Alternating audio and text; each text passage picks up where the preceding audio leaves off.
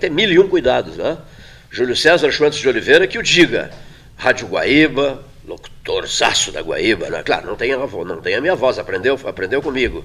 Tô eu queria ter o seu talento jornalístico, Cleiton. Eu, quero, eu queria ter Esse a sua voz. Que é reconhecido. eu queria ter a sua voz e a sua, a sua altura, hein, Gastão? Quase dois metros de altura, né, que é um vocerão nunca, cinematográfico. Nunca ninguém está contente com o que tem, né? Essa é, é a verdade. Um vocerão, olha aqui. Muito obrigado. O, o, o camarada que outro dia mandou uma mensagem belíssimo, um vídeo muito bonito, comovente, sabe?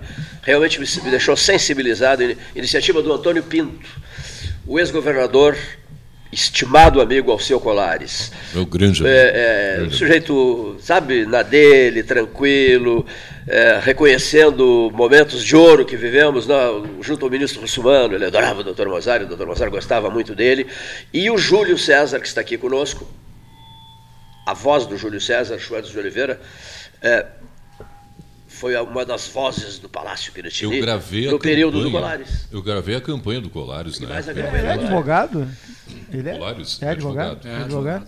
É, além de advogado, ele foi funcionário muito tempo de uma empresa de telecomunicações. Ele é, ele é radiotelegrafista. Ah. Essa é a primeira profissão dele. A primeira entrevista, a primeira, uma das primeiras falas dele como governador eleito do Rio Grande do Sul foi, foi, essa, foi essa aqui, ó, mais ou menos assim.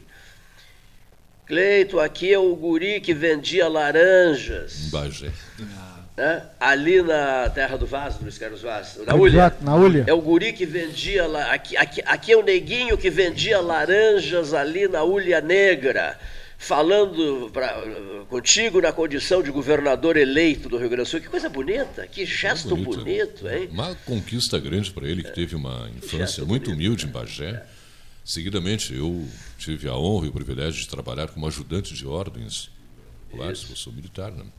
eu era tenente na época, e o acompanhei em muitas viagens aqui no estado, fora daqui. E o Colário sempre teve esse perfil, essa característica. O traço da humildade. Né? Traço da humildade. Era o governador do estado e tal, mas isso nunca subiu a cabeça dele.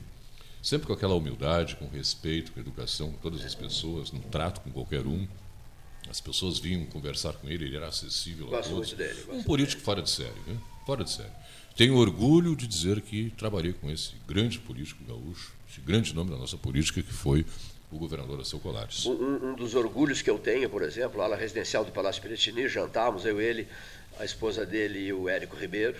Hum. Né, eh, nós queríamos levar o Rio Grande do Sul para Rio 92, a Conferência do Meio Ambiente, e ele disse assim: Pois o Rio Grande irá com uma comitiva de universidades, de pesquisadores de universidades do Rio Grande do Sul, uh, em cima da, da, ideia inicial de vocês, daquela série do Taim, que, que culminou com o Globo Repórter, e você chefiará a delegação do Rio Grande do Sul. E eu chefiei a delegação do Rio Grande do Sul a Rio 92, por decisão do governador, na ala residencial do Palácio, jantando com ele, e ele e o Érico tinham uma amizade muito forte. Então nós fomos até no, de avião daqui para esse jantar de última hora, assim, porque estava esgotando o prazo e uma assessora dele estava estruturando tudo no Rio de Janeiro, no aterro do Flamengo, uma, uma secretária de Estado dele, de nome Dilma Rousseff.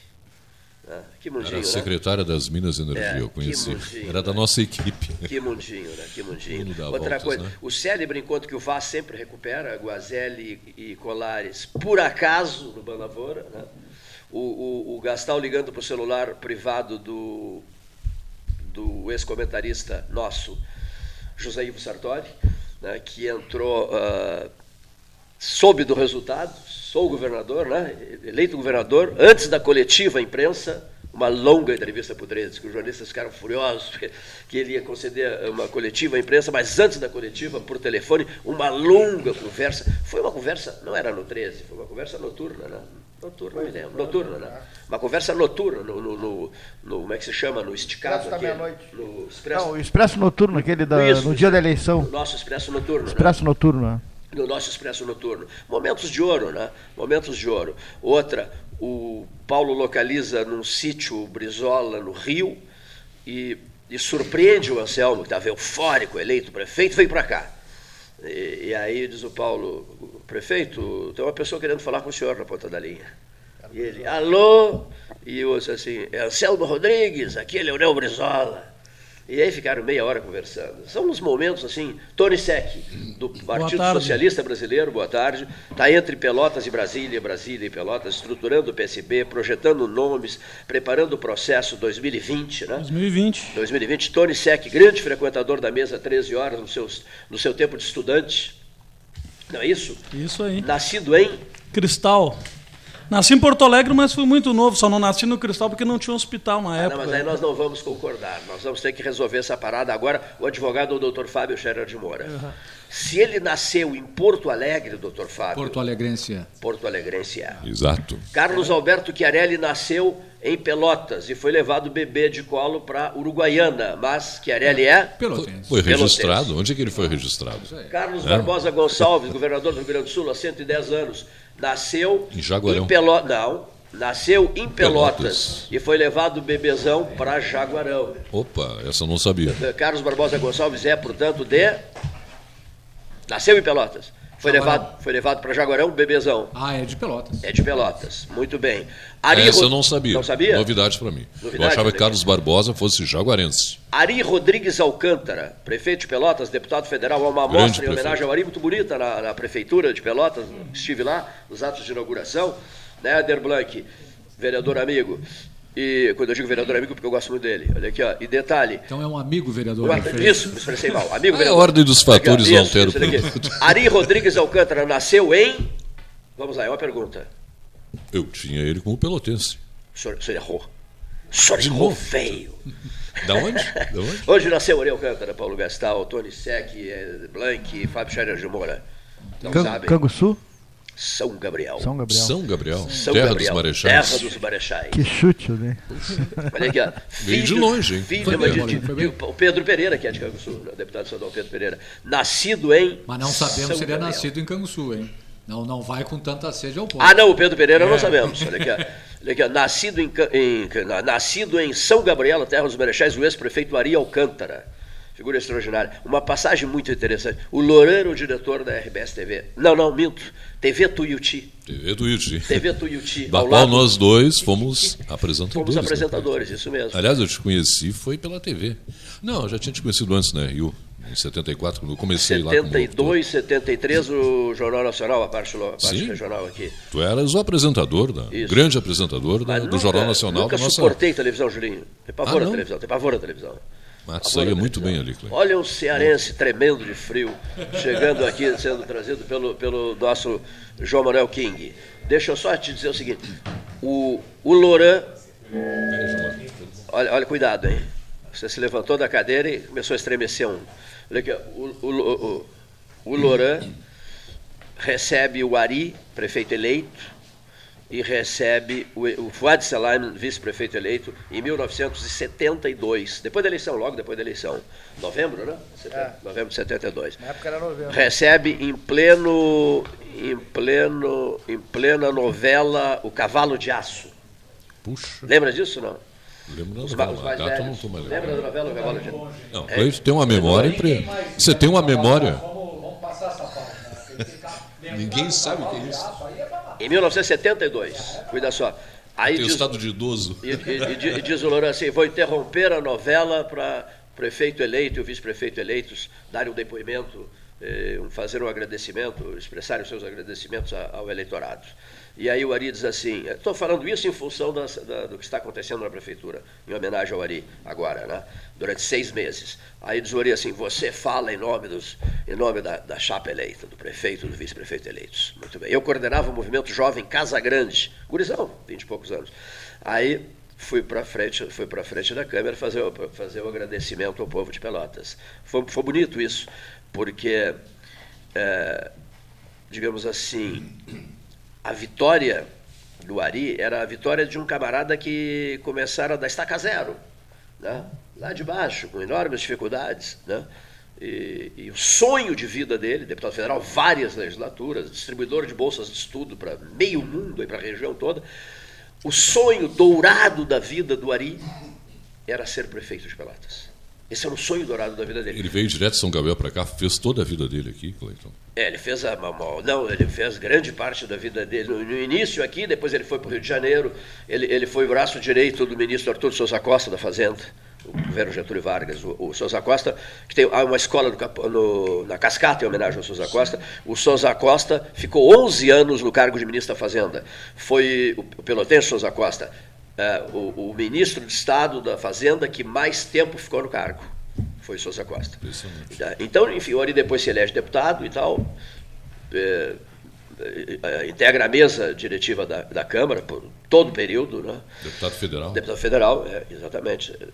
E, e o Ari sonha com a, com a prefeitura e conquista a prefeitura. Então foi uma, uma noitada histórica essa que eu estou re- recapitulando aqui. Mas vamos adiante. Né? O vereador Éder Blanc está aqui conosco. Seja muito bem-vindo, professor Cláudio Ferreira Bastos, reitor da Uni Ateneu, né? visitando Pelotas, ah, visitando o amigo dele, João Manuel King, Isso. né? visitando o amigo dele. Ele disse assim: hoje de manhã senti. King, eu queria, eu queria a praia, hoje cedo. Queria a praia, um dia a praia mais próxima. E o King "Não, eu posso te levar ao Laranjal, ou eu- melhor o microfone, eu posso te levar ao Laranjal ou ao cassino. E ele disse: não, não, eu quero mar, praia, eu quero praia de mar. Né? E foram seis da manhã para o cassino, não é isso? Por aí, mais ou menos. Mas ele só botou o dedo na água, só Ele desistiu. estava sentindo muito calor. É, exatamente. Não, tem- não tinha aquela temperatura de Fortaleza lá. Porque fez um abaixo de zero, né? Hoje de manhã É, cedo. hoje estava bastante frio. Um Vai negativo. piorar até domingo. Vai ficar pior ainda. Mas Vai eu falar. melhorar, Júlio, vai melhorar. Frio Deixa- sempre é bom. né? Frio A frase é essa, vai melhorar. Né? Deixa eu fazer um introito aqui.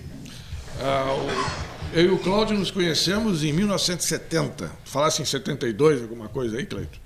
Em Eu falei em 1900 1972, na vitória do Uri Alcântara, prefeito de Pelotas. é, nós nos conhecemos em 1970, em São Paulo, quando fomos estudar na Fundação Getúlio Vargas para fazer o nosso, o nosso pós-graduação lá. E aí moramos juntos numa pensão, pensão de estudantes, depois num apartamento com mais quatro, cinco estudantes também, e se, ali criou-se uma grande amizade. Né? Depois cada um foi para o seu lado, ele, foi para o Rio de Janeiro, vou para outros lados, e eu voltei para para. Fiquei morando em São Paulo, depois fui para outros, enfim. E aí nós, eu- ficamos um bom tempo naquela, sem nos falarmos, acho que uns 30 anos sem nos falarmos. E aí, quando o Brasil de Pelotas foi jogar em Fortaleza, para tentar se classificar para a Série B, vocês devem lembrar disso, isso foi em 16, se não me engano, ou 17. Aí eu digo, agora que eu vou lá visitar o Cláudio e já aproveitar e ver o meu time jogar. E ele organizou. Ah, Aquele histórico 0x0. Aquele histórico 0 a 0. O Castelão lotado. E ele estava comigo lá no, no, no, no- no estádio com 70 Não, mil é, mas foi histórico mesmo, porque foi o, histórico, o, o- se o Se Forta... tivesse uma carga de ironia aí. Não, não, não, não, não, não. Se o Fortaleza ganhasse. ideia Não é chavante, não, né?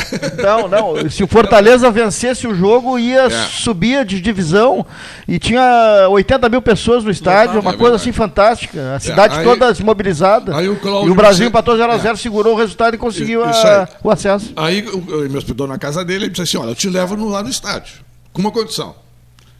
Não vamos ficar na torcida do Brasil. Porque eu não sei o que, que pode acontecer, né? Se o Brasil se classificar. Tudo pode acontecer. E eu acho que não é bom correr risco de vida numa hora dessa. Digo, não, tem problema, a gente fica no meio da torcida do Fortaleza. Né? E ficamos. Então nós éramos cinco pessoas, todos amigos, né? Só não podiam falar por causa do sotaque. Não, não né? podia falar, nem a respirar. Eu não podia respirar. Respirar. né? Eles iam captar o sotaque gaúcho de longe. Cada vez que o Brasil atacava, eu tinha que inimigo ficar na quieto, trincheira. nem olhava para o ataque, olhava para o outro lado. Bom, aí vem o primeiro tempo, tal, segundo tempo. Quando chegou o final da partida, bom, aquela sensação de, de- de vitória foi fantástica, mesmo tendo sido um empate. E aquela revolta da torcida do Fortaleza, né? Queriam massacrar o time deles. Bom, aí eu enxergava o pessoal da diretoria, o Ricardinho, eu estava bem próximo, do, consegui um lugar muito bom, próximo do gramado. E estava o Ricardinho, o que era diretor de futebol, o nosso Montanelli. Né? E eu louco para gritar para os dois, né? Eita, você não podia fazer nada, cara. Tinha que ficar quieto, quieto, quieto. Então foi realmente aí. Então agora ele veio me visitar, né? me dá o prazer da, da visita. E agora, Cláudio, conta um pouquinho da. Ou talvez o Cleiton queria perguntar alguma coisa, Cleiton? Não, quero dizer, para quem ligou o rádio há pouco, o Caio Norberto sempre ensinava Júlio César Santos de Oliveira.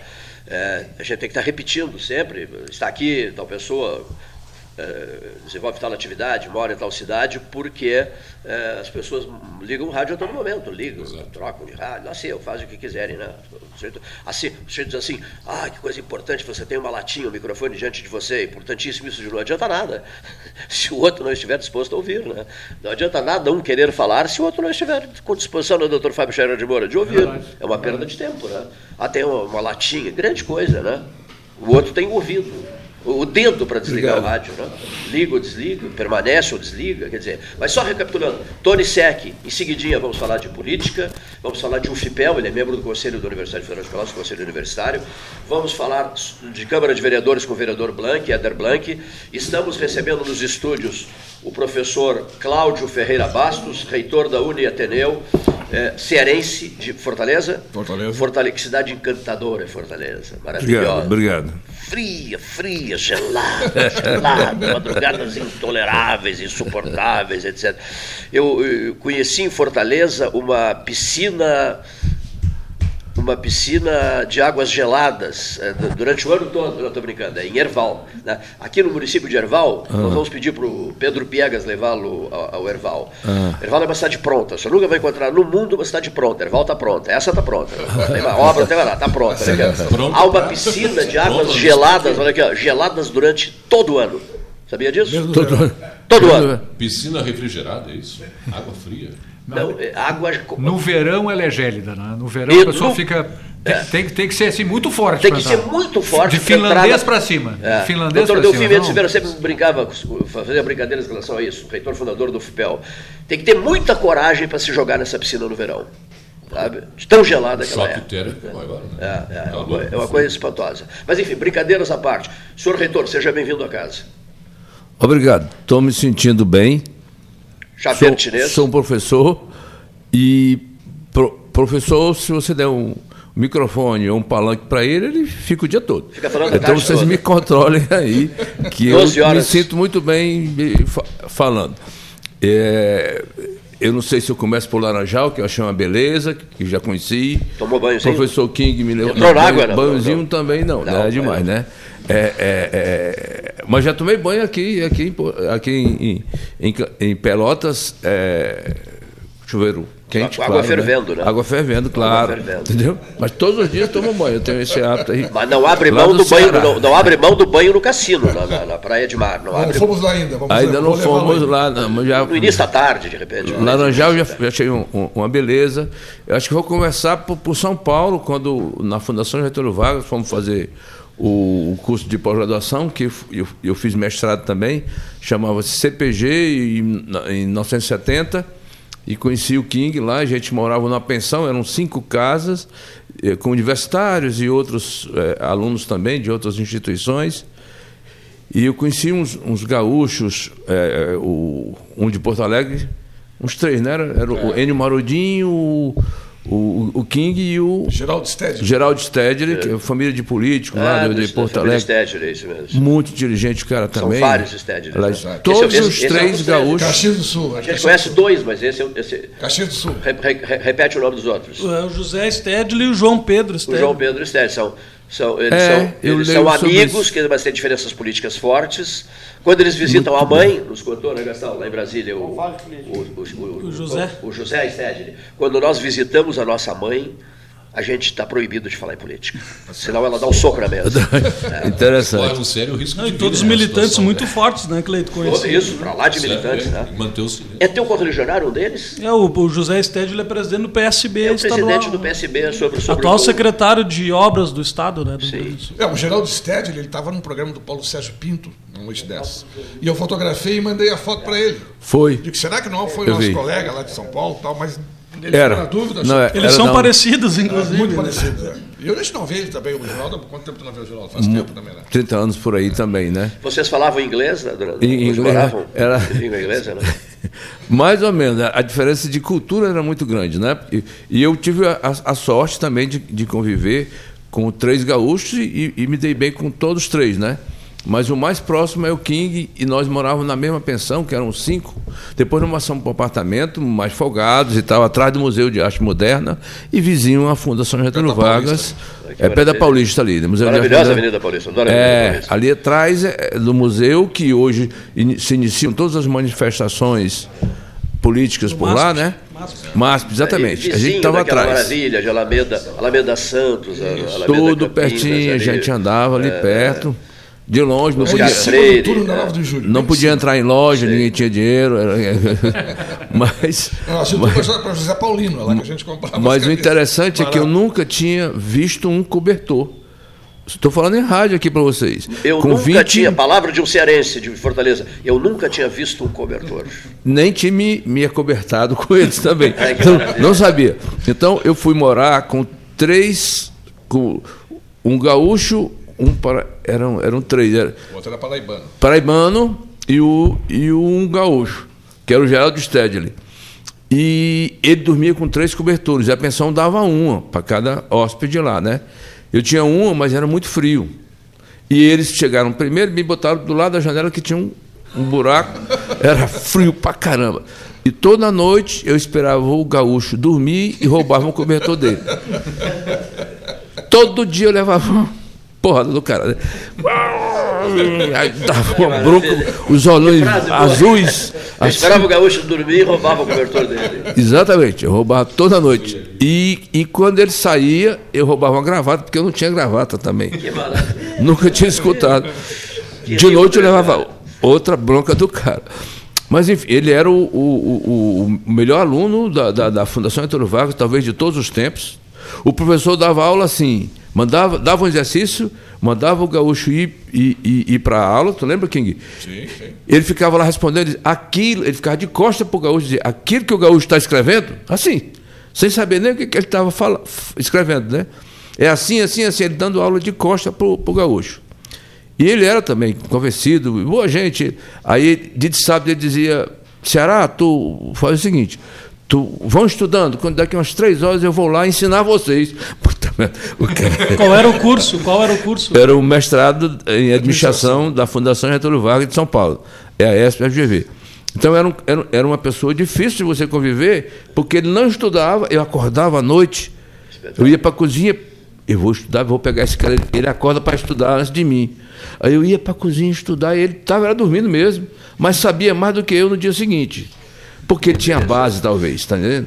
E inteligente demais. Muito. Ele ficou sendo professor da, da Fundação Getúlio Vargas. O outro, Ed Marodin, também muito bom. O King, Porto sempre Alegre, muito, muito bom. De, a área de imóveis e madeiras. Era. Madeireira Marodim, muito conhecido. É. E o King, sempre muito aplicado, muito educado também. Foi, eu tive uma conversa muito boa com, com o Gaúcho, né? É, é, é, e eu comprava as roupas. É, é, Tinha um lance que eu contei ontem para o Gaúcho, ele não lembrava, para o King, né? Contei para ele e para a esposa dele o seguinte: eu, o, o meu sapato acabou, era um marrom e um preto, e acabou. E o- a sola, eu botava caixa de sapato, botava assim, e não podia ir de meia porque molhava. Aí molhava na umidade para ir para a Fundação Getúlio Vargas, andava uns 500 metros lá da pensão, aí molhava o pé. Não podia cruzar a perna. Sapato Não, eu defunto. tirava o sapato. Não tirava. Não. Aí eu, eu tirava o sapato na aula, aí eu, os, os paulistas lá de terra, já, eu não tinha terra, né? Aí olhava meu pé e botava um sapato, a pé dentro do sapato. Depois ele tirava a vista e eu tirava de novo, porque era muito frio, ficava muito frio. Enfim, isso. E, e a minha roupa eu comprava lá na Praça da Sete ali, é, de defunto. Morria, eu, eu, eu comprava lá dos caras.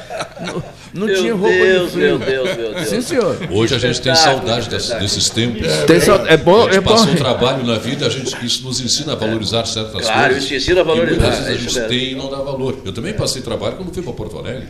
Foi? Situação parecida. assim. É. Olha aqui, Foi Cláudio. bom. é, Diga. com que idade, de que idade tu tinhas? Tinha uns 23, por aí, 24. É 24, eu estava com 26. 20, 24 anos. Com É, 20 Deixaste Fortaleza com que idade? Com 23, com 23. Me formei, fui embora logo. Né? Fui embora da, da- da- no meu ônibus. Porque se, se eu começasse a trabalhar e ganhar mais, entendeu? Eu não ia mais fazer mestrado nem nada que eu queria fazer. Então eu não quis. Eu, disse, eu vou estudar e voltar numa condição de competir. Porque eu tinha, fazia esporte, fui campeão brasileiro de natação, etc, etc. Estava aqui com Hélio Becker, né? É, E agora se nega. Guimarães nadar- e tal, se nega dos nadadores. agora no São Gonçalo, no Rio Pelotas ou no, no cassino. não, só se nega, esquentar se a água, se aí eu vou. Agora se nega. Olha aqui. Mas exemplo seu interessante, realmente a gente eu passei por, por, por, por isso e, e tenho eu tenho não tenho mais lembranças que é, é, realmente foi uma, uma etapa da vida que, que passei e não reclamava não, entendeu? Não deixa de ser um aprendizado isso aí. Um aprendizado bom, né? Nós falamos há pouco, né, Fábio Scherer de Moura, a gente não pode se queixar, né? Não podemos nos queixar. Olha o depoimento do reitor, né? Que coisa bonita, hein? É, contando as claras, vereador Eder Blanc, vice-presidente da Câmara de Vereadores de Pelotas, contando as claras nas dificuldades enfrentadas e tal, no seu tempo de Fundação Getúlio Vargas, criada por um pelotense. Luiz Simões Lopes, a Fundação Getúlio É, Vargas, foi criada pelo braço Luiz direito Simões Getúlio. foi. Getúlio- Foi, foi. Getúlio Tem a foto dele lá. O edifício sede da Fundação Getúlio Vargas na- em em Botafogo, no Rio, chama-se Edifício Luiz Simões Lopes, né? um filho de Pelotas. Nós tivemos Segundo, professores, segundo o ministro Mozart Vitor Russumano, professores, sim, sim, diz o, diz o Mozart assim, o pelotense que mais fez por Pelotas. tivemos Dizia- professores dizia o ministro excelentes. O Eduardo Suplicy. É, o foi um Eduardo dos nossos professores. Foi. Marta também. A Marta Suplicy Uma também. curiosidade aqui, é, Bresser Pereira. outro professor. Aracati, o Luiz Carlos Bresser Pereira, Também foi nosso. Aracati, eh, já visitaste várias vezes? Não, é, é, passei agora esses últimos feriados lá. Em Aracati. Em, em Canoa Quebrada, que é vizinho Aracati. Que é vizinho 10 de Aracati. quilômetros. Que 10 maravilhosa, a praia de Canoa Quebrada. Olha É, é muito bonito, Aracati, muito o senhor sabe que é irmã, cidade irmã de Pelotas, sabia? Não, é? Não sabia? Não. Olha aqui, Aracati, acho que sou eu que digo isso. Aracati, cidade irmã de Pelotas, é, porque não, os la, digamos assim, a preservação desses laços está havendo um descuido geral aí nos últimos 30 anos. Olha aqui, Aracati, cidade irmã de Pelotas, no Ceará. Aqui, a Uruguaia, Colônia do Sacramento, cidade irmã de Pelotas. E No Japão, lá. Aveiro, Portugal, ci- norte de Portugal, cidade irmã de Pelotas, mais Suzu, cida- japonesa, cidade irmã de Pelotas. Por que não se divulga isso, Cleiton? Ninguém sabe disso. O senhor não pode encaminhar essa pergunta Muita irmã. mim, né? Eu aprendi com o É Cleiton. impressionante. Por que, seu é uma Por coisa que, por que que não importante. se divulga? É importante. Por que, que não se divulga isso? Por que, que não se divulga isso como uma Não intensidade comenta, maior? né? né? Que são- Tipo assim, os ovos moles de Aveiro são Não tem uma importância assim relevante. eu eu Não estava me controlando, agora agradeço. Acho que não tem uma importância É, o, relevante. O tema é o, o que, que nós vamos fazer com essa Que que- divulgação? O senhor já esteve lá. O que, que nós vamos fazer com essa divulgação? É preciso que se encontre alguma coisa É, entre as administrações para que então se desenvolva a ideia dessa irmandade, porque senão não serve para nada. Dizer que Pelotas é irmã de Suzu ou de Aveiro e não dizer o efeito é exatamente o Só um mesmo. pouquinho. Nós, nós envolvemos por inteiro o Aveiro, o Gastal até me surpreendi com a fala do Faisal. Nós Não, mas é. envolvemos Aveiro por inteiro eh, no- nos 500 anos do Brasil. A Universidade de Aveiro mergulhou de cabeça conosco, nos tornamos grandes amigos do ministro da Educação de Portugal, levou o projeto para a Ásia. Ah, nos aproximou do Antônio Guterres, primeiro-ministro de Portugal, levamos o Marco Maciel, levamos altas figuras do país para um evento histórico em Lisboa, antes um evento histórico em Aveiro. Os ovos moles de Aveiro, que são maravilhosos, não são comercializados em nenhuma confeitaria de Pelotas, o que é uma barbaridade. A gente trouxe uma comitiva de Aveiro de doceiras para uma fena doce, os ovos moles fizeram isso, os doces em geral de Aveiro fizeram um sucesso danado. O Fetter prefeito foi a Aveiro, estabeleceu laços comerciais com Aveiro, veio empresa de, de, de construção para cá. Não, o que está faltando, sinceramente, o que está faltando é estre- estreitar laços a valer, é, começando pelas lideranças e continuando pela mídia. Na minha opinião. Então acaba com essa irmandade. Para que essa irmandade? Tá entendendo? Na, na minha opinião, para que essa irmandade? Não, para um pouquinho, não, não. Acho Alguma utilidade, fortale- né? Fortalecer as irmandades. Olha aqui, ó. O, o- o Beto Gril, vice-governador do estado, foi para ver conosco. O Vicente Joaquim Bogo foi governador do estado, foi com o Paulo Gastal para Veiro. Uns O 200 Brito- anos de Pelotas, né? caiu fora e entrou o Bogo, muito nosso amigo, o Bogo e o Paulo foram para foram para promover a parceria e a irmandade. Qual é o nome da cidade do Ceará, que é a cidade irmã de É, Pelotas? Aracati. Aracati. Agora, Aracati. Tem agora- o agora vai mudar, sabiam que vai mudar? Não vai ser mais Aracati. Agora vai ser Trairi. Vocês leram domingo a reportagem que saiu? Trairia. O dia, que ele che- o dia que ele chegou, pra pro ele- outro lado. Mandei para ele uma reportagem que saiu no Diário Popular, que me surpreendeu. Eu estou com ela aqui, inclusive, com a, com a- com a imagem da reportagem. Doces de Pelotas para Trairi, no Ceará. Aí eu digo, Cláudio, estás bem. Porque quando eu vou para lá, eu levo doce. Quando ele vem, ele traz castanha de caju. Agora, essa vez ele não trouxe. Nem uma cachaçinha. Agora ele vai ter em Trairi É. um empresário de Juí que vai produzir os nossos doces lá. Ele está contratando, inclusive, um profissional de Pelotas tá? para ficar uns 30, 60 dias lá para implantar essa indústria de doces de Pelotas. Respeitando todos os conceitos de criação desses dedos. Está aqui, ó. Vou doces de Pelotas para. Trairi do Ceará. Vou me esforçar para mexer com sentimentos de lideranças eh, locais para dar uma resposta ao Fábio Scherer de Moura e ao Paulo Gastão Neto. Vou me esforçar para mexer com lideranças locais. Mas eu quero locais ver- não, não Suzu. só locais. Olha aqui. Suzu. Só, só fazendo uma provocação necessária. Rio Grande estreitou a valer laços com Águeda, ao lado de Aveiro. Dez minutos, dez minutos de distância. do Manoel. Rio Grande estreitou laços a valer com Águeda. Agora o prefeito de Águeda veio ao Rio Grande, eu fui convidado para participar do jantar e tal, já faz um bom tempo isso. Rio Grande estreitou laços com Águeda, cidades irmãs. Ora Deus, ora Deus, nós estamos marcando passo porque o reitor que nos visita nem sabia que Aracati é cidade irmã de Pelotas. Quantos quilômetros Não fica de sabia. Fortaleza? 150 quilômetros de Fortaleza. É, é, uma, é, uma, é uma cidade bonita, é uma cidade. Praiana. Pinto praiana. Martins? O Pinto rio, o Martins. rio é que, que, que desemboca no mar e, e onde corre muitos recursos por lá. Praia, praia, reitor da canoa furada é deslumbrante. quebrado. Canoa, canoa Quebrada. quebrada. É, é Canoa muito- quebrada, canoa É, quebrada. tem. Eu tem falei o quê? Tem uma, Furada. Canoa furada é outra coisa. Parecido. É outra coisa. é, é uma das Fundaria duas cidades canoa. mais praianas mais frequentadas por, por turistas. Muito, muito interessante. Uma Broadway lá, que todo mundo, tipo as Ramblas na- na- lá em Barcelona e tal. Muito menos interessante. perguntaria ao reitor qual a população da, da- dessa cidade de Pelotas. De Aracati? Aracati. Eita, eu vou chutar. Aracati, que é por ali, uns 100 mil habitantes. É, Menor que aqui. levando para cima. Né? Fica, fica também a 150 quilômetros de Mossoró, que já é para o Rio Grande do Norte. Né? É, mas é, é- é uma das duas cidades mais frequentadas por turistas no, no estado do, do Ceará. Talvez seja no Nordeste também. né? É muito interessante. A outra é do outro lado, correto? Vocês devem saber mais que eu. Jericoacoara. Ah, é maravilhosa, Jericoacoara. Ah, Jericoacoara, é fantástico. Uma vez lá só, sou de lá, a gente fica pensando, vou. Qualquer hora dessa e acaba não, não indo, né? Índices de violência em Fortaleza são altos? Altos. São altos, altos. José Fernando Gonzalez falou sobre isso aqui outro dia. né? Duas, mas. Depois de. de, de, de- da Ducola, do Cola. Maceió. Maceió era Fortaleza. Muito forte. Ma- Maceió primeiro? Não. Maceió Ah, Maceió primeiro? pequena, turística, cidade gostosíssima. Ela, vou, vou para daqui a uns 20 dias normalmente. E ela, ela era, mais, era uma das maiores do mundo. E Fortaleza também está. Só que tem melhorado. Hoje mesmo eu li na notícia, hoje ou ontem, que baixou 53%. Talvez efeito do, do, governo federal, efeito de alguma medida que tem, sido feito As ações nos presídios lá, né? as ações no presídio também, tiraram umas coisas e tal, de, de- de- os confortos e os celulares, é, é, dificultaram, não tiraram, né? Mas isso tem melhorado andar. Eu andei em São Paulo, onde nós moramos, ali, pelo menos no bairro perto do Clube Paulistano, é o nome daquele bairro.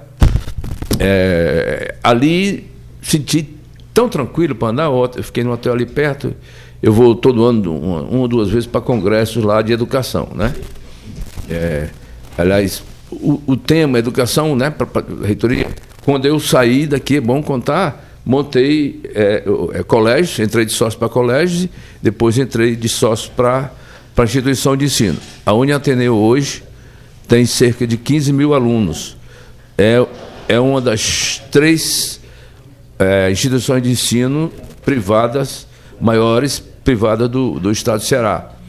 Isso é, é assim, a gente conta com orgulho, porque você sair sem sapato de São Paulo e, e, e, e conseguir ir montando um- um- uma coisa em décadas, em duas décadas a gente conseguir estar onde está, é, é também um- o que a gente ganhou estudando e com sacrifício também.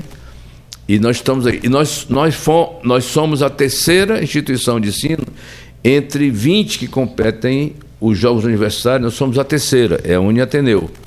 Isso é bom. Como referência para vocês, está entendendo? Nós est- estamos em terceiro lugar já em três Jogos Universitários Brasileiros. Agora eu vou para Maceió para outra etapa. Para outra etapa. E, e é possível que a gente vá para sair de terceiro para segundo ou nos manter em terceiro lugar do país no, no desempenho universitário, em jogos universitários, esporte universitário. Então, é, essas são coisas que a gente tem orgulho de dizer. Em termos é, de qualidade, nossa nota média é 4, numa escala de 0 a 5 no, pelo MEC, então estamos também bem. E É a universidade pública, é nossa privada, privada. ah, é privada. Privada, é nossa privada, montamos, depois voltamos, é, criamos, não montamos, criamos uma instituição de ensino que está aí. Eu sou aposentado da Universidade Estadual do Ceará, também foi consequência de eu ter estudado na Fundação André Vargas, eu fiz concurso, passei pelo, por títulos, etc., para, para ser aposentado é, com, com integral, salário integral, 40 horas, e, e vi- vivemos mais ou menos bem né, por causa disso. Material, né?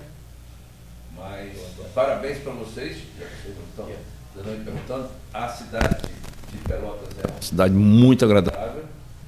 Eu acho limpa, não sei os padrões do, do, do sul, mas eu acho limpa em relação aos padrões do, do norte, nordeste, tá? Melhorou muito. É, ela tá, ela é, é agradável. O clima eu gosto porque eu vivo no calor e vocês acham bom calor, mas o calor o ano inteiro já começa a cansar. Você não tem uma roupa dessa para usar ah, lá. Eu não tenho. Então, essa aqui é do King, emprestado. eu nem trago, porque eu vim do Rio também, passei um dia no Rio, entendeu? Minha mulher é carioca, fui, fui, fui, passei um dia lá e estou. Sim, isso aí não faz parte Não, do ele- guarda-roupa. ele será de nosso Carlos. convidado, Traje né? Dá pra ver que eu comprei para no cá? jogo do Chavante. Né? Ah, ele gosta de frio, é, gosta de frio. Será nosso convidado para ficar uma semana em São José dos Ausentes. É na Serra Gaúcha, lá em cima da divisa com Santa Catarina. favor, ah, calor. Júlio César, a tempera- as Pois é. temperaturas de lá para ele. pa- pa- Passa as É, os recordes de temperatura negativa no sul do Brasil ó, acontecem em São José dos Ausentes, próximo do Cânio, é divisa com Santa Catarina, ali perto de Torres. É uma das áreas mais frias do Brasil devido à altitude. Está previsto já para esse final de semana que uma nova massa de ar polar se aproxima aqui da região, vai ficar mais frio do que está agora. O, o auge do frio será entre sábado e domingo. E a previsão para aquela região, nos aparados da Serra e ausentes, tal, é de menos 9 graus 9 graus negativos. Na sombra, né? Na sombra, na sombra. Será nosso convidado. ele- Mas ele- deveria, professor. Pode dizer assim, vocês que Dá uma gostam de passadinha calor, por lá, professor. O negócio é frio. Leva um poncho. Olha aqui, ó. Você viu, só percebeu a razão do nome da cidade? Todo mundo foi embora. São José dos Ausentes. É verdade. O pessoal se mandou, ninguém aguenta. Bem lembrado, Cleiton. Bem lembrado, Cleiton. A propósito. Zero. Deixa eu só fazer Tá um registro, aproveitando a presença do reitor Cláudio Ferreira Bastos, fazer, fazer dois registros aqui. No próximo dia 8 de agosto, a Universidade Federal de Pelotas fará 50 anos. tá? E no dia 25 de julho, aniversário de Antônio Zatter, o fundador da Universidade Católica, desta pela qual o senhor está falando, no microfone da Católica, no dia 25 de julho, Dom Antônio Zatter, fundador da Universidade Católica e também responsável por outros feitos, 120 completa 120 anos de nascimento. Para celebrar a data, quatro episódios foram criados. O primeiro será publicado no Facebook e site da Católica na quinta-feira, dia 4. Os demais irão ao ar dias 11, 18 e 25 de julho. tá? Uma homenagem da equipe de comunicação da Universidade Católica de Pelotas eh, por, por decisão do reitor, José Carlos Pereira Baquetini Júnior, a memória do fundador, Dom Antônio Zátera. Aniversário Brilhante por, iniciativa. por curiosidade, 25 de julho, aniversário do Dom Antônio e do Delfim. Mendes Silveira, fundador da Federal. Não é aniversário da nossa rádio? Sim, universidade, aniversário né? da rádio, da Universidade Católica de Pelotas, aniversário do Dom Antônio, aniversário do professor Delfim Mendes Silveira, fundador da Federal, Tony Sec. Dia do, do motorista, dia dia, do do colono, e talvez tenha uma. E amanhã nós data. temos já agendado uma visita ao Baquetini, o reitor da Católica. Perfeito. Ah, muito bom. Muito Amanhã de bom, manhã muito nós bom. estaremos lá. É, vamos lá. O reitor Cláudio Ferreira Bastos visitará o uma reitor da parceria, Universidade Católica sabe. de Pelotas. Vou pedir licença a vocês, só para misturar um pouco os assuntos. Vocês moraram com o Stedley em São Paulo, né? Pô, Geraldo, Geraldo de Júnior. Na pensão, numa pensão em Isso, São Paulo. uma né? pensão e num apartamento. Um apartamento. E no apartamento depois, e a língua oficial era a língua inglesa. É, não é isso? mais ou menos. Só falava inglês. Mas aqui, ó, Tony Sec. O Tony Sec é do PSB, já foi candidato a deputado federal, está organizando o partido para a eleição do ano que vem, é isso? Isso aí, Cleito. A gente tem andado o Brasil também, estou desempenhando uma atividade na Fundação João Mangabeira, que é a fundação do PSB a nível nacional, e participando aí da montagem de planos de governo nas principais capitais do país, é como Recife, João Pessoa, Fortaleza, possivelmente a gente tenha candidaturas também, desempenhando esse papel entre Pelotas e Brasília. É uma experiência muito bacana. A gente fala de Nordeste aqui, eu tive o prazer de trabalhar com o Eduardo Campos, né, que foi governador do estado de Pernambuco. Gosto muito do Nordeste também, acho que aqui no Rio Grande do Sul, algumas pessoas, né, Júlio César, não, não é uma coisa que a gente pode generalizar. Muitas vezes a gente vê com preconceito o Nordeste, e isso é um fato, né, não é uma mentira, mas o Nordeste aí tem muito a mostrar para nós, inclusive na parte de É desenvolvimento. Né? Eu Falasse eu dessas praias todas, eu aluguei um carro uma vez, um, que eu viajei o Nordeste inteiro, né, e vendo o desenvolvimento, as BRs duplicadas, sem pedágio, parque eólico para todo lado. Ou seja, o Nordeste deu um, um salto muito grande, inclusive em alguns momentos de inspiração. né. O programa Pacto pela Paz, que hoje é aplicado aqui em Pelotas, que está reduzindo também os índices né, de, na área da segurança, ele foi modelado a partir do modelo de Recife de Pernambuco. Recife era a capital mais violenta do país, agora uma das menores no Nordeste, uma das menos violentas, conseguiu avançar bastante. Então, um exemplo de uma política pública lá no Nordeste, que é aplicada aqui em Pelotas, claro, com mudanças, né, tem trazido um efeito. E isso também, Cleito, e junto aí a esse- essa atividade que eu tenho desempenhado em Brasília e no resto do país, estou na presidência do PSB aqui em Pelotas, hoje a gente é a segunda maior bancada, né, tem três vereadores, Estamos numa meta aí de, de ter quatro vereadores na próxima eleição, fazer um trabalho né, muito grande de renovação na política e, e mostrar um pouco também dessa imagem desse PSB, que hoje é o quinto maior partido do Brasil. Né? A gente conseguiu avançar muito na outra eleição, não tivemos candidatura à presidência da República, seria o Joaquim Barbosa, foi o primeiro a anunciar a filiação do Joaquim, ele continua afiliado no partido, mas a gente teve um resultado muito positivo, né? Então a gente a, O Joaquim Barbosa continua filiado. continua e vem desempenhando atividades né, junto à Fundação João Mangabeira, formulando, né? Mas também agora no momento de baixo, assim que o Joaquim Barbosa pesou muito a questão da candidatura que ele cuida da mãe dele? Ele que é meio um chefe da família toda aí, alguns irmãos e tudo mais, pesou essa questão pessoal, né? Que é difícil hoje ser, né, qualquer ente político, principalmente um presidente da República, tem uma visibilidade muito forte. A própria questão financeira também, eu acho que mexeu muito, porque enfim, eu acho que um ex-ministro do Supremo Tribunal Federal né, tem uma tranquilidade. Hoje ele advoga também, tem, consegue né, trazer bastante renda. Não, não- porque, não, não interrompendo, até porque o lançamento da provável candidatura do Joaquim Barbosa foi feita muito, acho, na minha opinião, muito rapidamente após ele ter saído do Supremo. né? Talvez até ele tenha interesse um dia em concorrer, já- tanto é que ele se filiou ao partido. Se filiou ao Se- partido. Se, está afiliado é porque tem realmente interesse. Mas devido às circunstâncias dele ter saído do Supremo, e se incomodou um bocado ele também com a questão daqueles julgamentos que ele, que ele presidiu. Então, eu acho que é só uma questão de tempo, que eu quero dizer isso. É só uma questão de tempo para que Joaquim Barbosa aceite concorrer à presidência. E, cá entre nós, é um fortíssimo candidato. É, Diga-se de passagem. Eu, fiz- eu fui o primeiro a anunciar, a gente teve algumas pesquisas internas, assim, testes com Joaquim. Ele ali, dois dias depois de anunciar, e não foi tão publicizado, ele chegou em quase 20%, liderando inclusive É um as pesquisas. Né? Eu, eu publiquei no meu Facebook lá o ato de filiação dele, foi o primeiro. Assim, questão de segunda, hoje a gente fala de informática, de redes sociais. Eu no meu Facebook, 1 milhão e 200 mil compartilhamentos. Ali foi.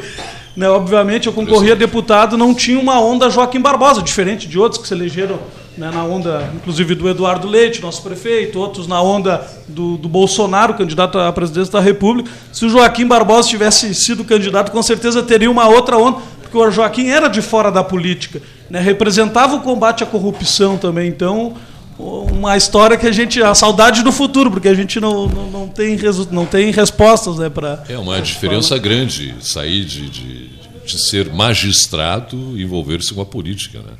É. Aí o que está acontecendo com o Sérgio Moro, que está passando por um mau pedaço como ministro, toda vez que ele comparece no nosso Congresso, na Câmara no Senado, ele é bombardeado o tempo é. todo.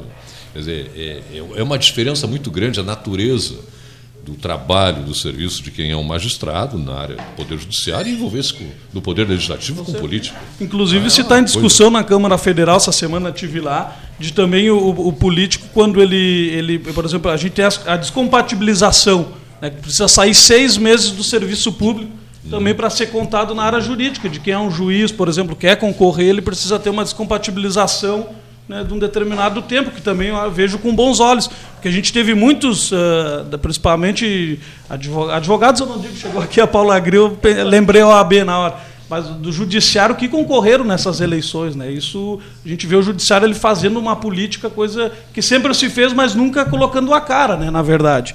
Mas, enfim, é, Joaquim porque, Barbosa, uma história... É.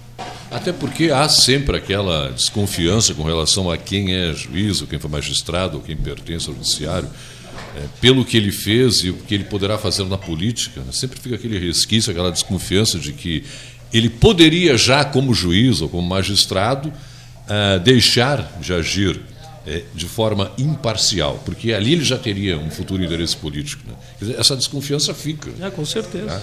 Vai, vai, vai, acontecer sempre. Seja lá quem for que pertenceu ao judiciário e depois opta pela política, ele vai levar aquele carinho nas costas. Né?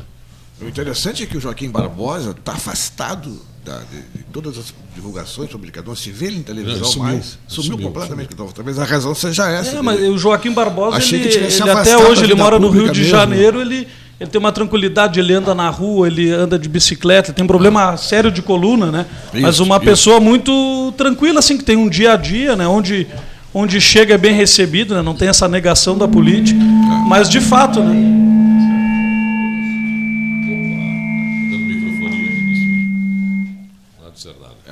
Chegando. Vamos, é sinal que está no ar, né? Tá bom assim? Tá bom agora?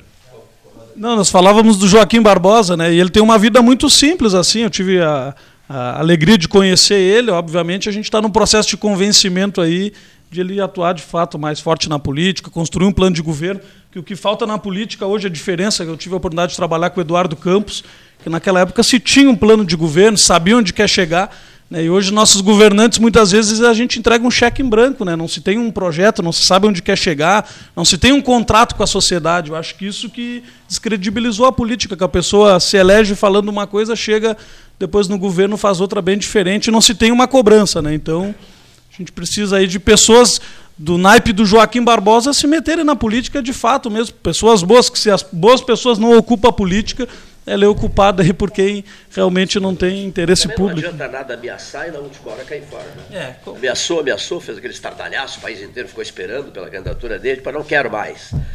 É, isso, Barbosa, isso, com todo isso. respeito. Não era nem para ter feito o anúncio, né? Outra coisa, falando em anúncios, deixa eu só dizer uma coisa aqui. É preciso ter muito cuidado com os anúncios que são feitos, né? Antônio Carlos Baqueri Duarte, que está aqui conosco, né? presidente da, da Câmara, de Comércio. Câmara de Comércio de Rio Grande, parceiro das grandes jornadas em Brasília, da montagem das redes de rádio, com 35 emissoras, rádio da FURG também Verdade. presente, ele foi um dos articuladores da participação da rádio da FURG. Rádio do FPEL continua fora.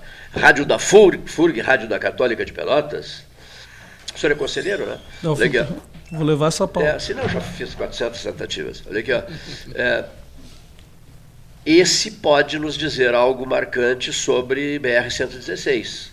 Tá? Uma notícia importantíssima eh, que nos enche de, esperanças. Júlio César Schwartz de Oliveira, eh, presidente da subseção local da UAB, Paula Gril. Quero aproveitar e apresentar a Paula, o reitor Cláudio Ferreira Bastos, da Uni Ateneu de Fortaleza que nos visita, grande amigo do João Manuel King. Muito é, prazer. É, é hóspede do João Manuel King. Veio pro frio, saiu daquele calorzinho maravilhoso, Cleiton, para vir para cá. É, ele, Tá bom, frio é bom. ele cuida de Natal, ele Ele tá bom gostando do frio, que daqui a pouco ele vai embora. né? pratica pro natação, pratica vai. natação. Ao lado do reitor está o vereador Éder Blanc, vice-presidente da Câmara de Vereadores de Pelotas. Eu aproveitar o ensejo para que o Baqueri, seja bem-vindo, Baqueri, Baqueri dê essa Um notícia. abraço, Cleiton. Um abraço, ouvintes aqui do, do 13 Horas, principalmente a saudação a toda a mesa, ao Cleiton, Paulo Gastal. Dizer que realmente, Cleiton, a, a BR-116 não é fruto de, de uma pessoa, duas, de um político, é fruto de um grupo muito grande de pessoas e vocês aqui no 13, eu, eu digo que foi o início de tudo. Estamos ali, a grande placa, onde vocês aqui no 13 foram os precursores, né? Em termos de imprensa, vamos deixar bem claro, surgiu aqui no 13 a questão da 116. Depois se formou esse grupo do Todos Juntos, que já vem trabalhando há mais de três anos. O Levante Regional. Exato. Com uma aliança, primeiro Aliança Pelotas, depois o Aliança Rio Grande também. Hoje temos o Aliança Costa Doce. Temos também a Zona Sul, 23 municípios, porque eu sempre digo, a obra BR-116, duplicação da BR-116, não é uma obra da região sul, é uma obra do Estado do Rio Grande do Sul, de interesse do Estado do Rio Grande do Sul, por ser o canal que liga realmente a artéria principal para o Porto do Rio Grande. O que nós recebemos hoje de boa notícia, nós já até esperávamos, porque na realidade estivemos em Brasília, Cleiton sabe, Paulo Gastal esteve lá, certo, Paulo?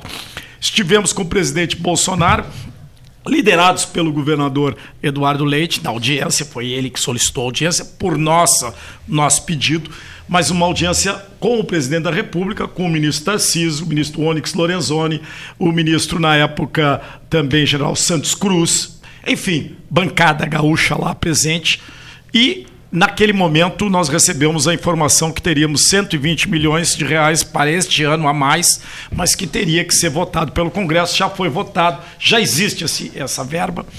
E agora, gente, o que nós mais precisávamos era a liberação de trechos. Porque esta obra ela já tem 70% praticamente do dinheiro aplicado e não tem um quilômetro liberado. Hoje é anunciado pelo Ministério que nós teremos até o, o início agora de agosto 49 quilômetros da rodovia liberados.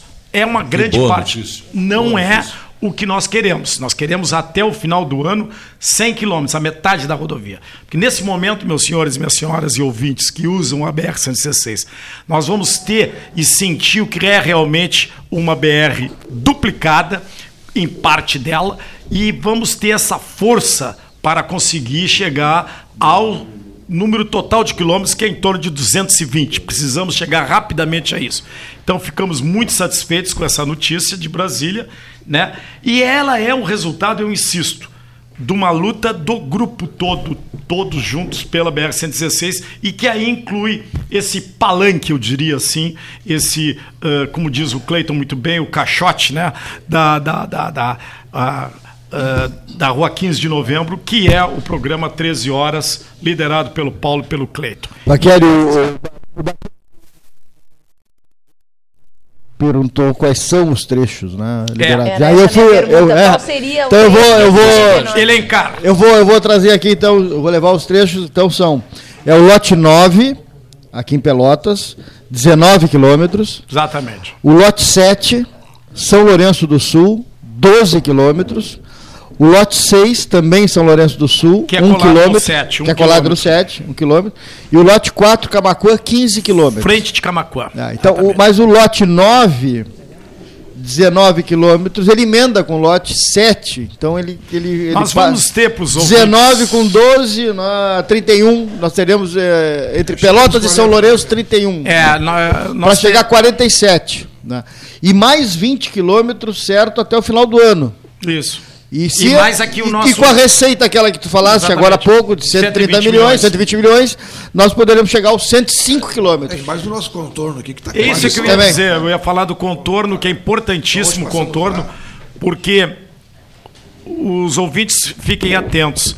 De São Lourenço do Sul a Rio Grande, até o fim do ano nós teremos praticamente a rodovia duplicada. Esse é um, esse é um dado. Inclusive Por- o contorno. Exatamente, porque o contorno já está faltando muito pouco do contorno. Esse trecho que está sendo anunciado aqui, que vai ser duplicado, ele vem a ser depois ali, logo em seguida que passa a Polícia Rodoviária ãh, e o pedágio de Pelotas, nós teremos a rodovia duplicada. Depois, perto de Turuçu, nós teremos a rodovia novamente duplicada até perto de São Lourenço. Ali já está praticamente tudo pronto. Exato. Ali é, é- As alças já estão sendo feitas e a sinalização está sendo feita. Depois, em frente a Camacuã, nós vamos ter uma grande parte duplicada e também aquelas ruas laterais ali no Distrito Industrial de Camacuã. Muito importante. Mas nós precisamos ter trechos liberados na altura de Tapes e Barra do Ribeiro, que é o local onde nós temos o maior número de acidentes fatais, de colisões frontais.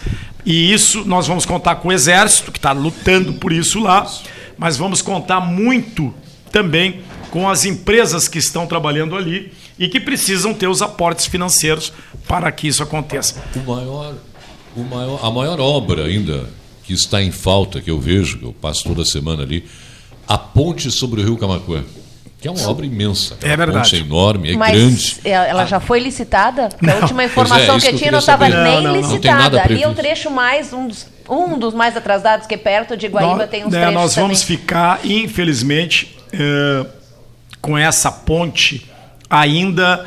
Talvez seja uma das últimas obras que vão acontecer. Na, nós teremos a 116 duplicada e não temos realmente, a senhora tem toda a razão, eh, até que me provem o contrário, nós não temos uma, um projeto aprovado e já realmente uma empresa para construir a ponte.